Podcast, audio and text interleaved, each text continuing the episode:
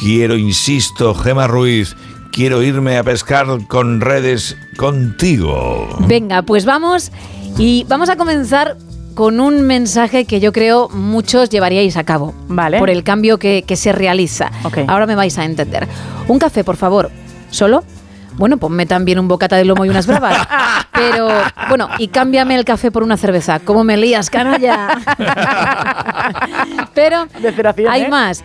Sargento Chevaller dice, ¿cuántas horas duermes al día? Unas cuatro o seis. Es poco, ¿eh? Recupero por la noche. Seguimos.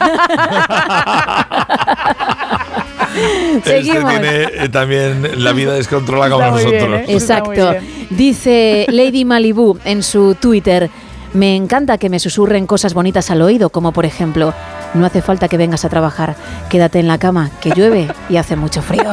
Oy, oy, oy, qué bonito. Eso es muy, muy bonito, Qué ¿eh? bonito. Pero, claro, pensar que de niño tenía yo miedo a los castigos que hoy amo, por ejemplo, anda, vete a dormir, vete a tu cuarto, te vas a comer todo o no vas a salir de casa.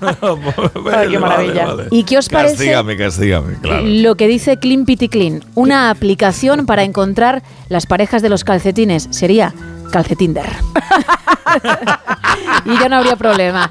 Y me quedo con dos más. Calce Tinder, qué bueno. Por un lado, Michilindri, que dice, esa galleta que la mojas en el café y cuando estás a punto de llevártela a la boca se rompe, cae Ay. y te salpica, dejándote Y- con la boca abierta y cara de idiota, esa galleta Tragedia, tragedia. es la vida. Es la vida, Y- ¿cierto? Sí. Ojo a esto con lo que voy a cerrar. Hasta que las madres españolas no dejen de hacer croquetas, lentejas y tortilla de patata, la edad de emancipación no va a bajar ni de coña. Amén a eso. Tenedlo claro, ¿eh? Amén a eso, hermana, amén a eso. Anda que no, anda que no.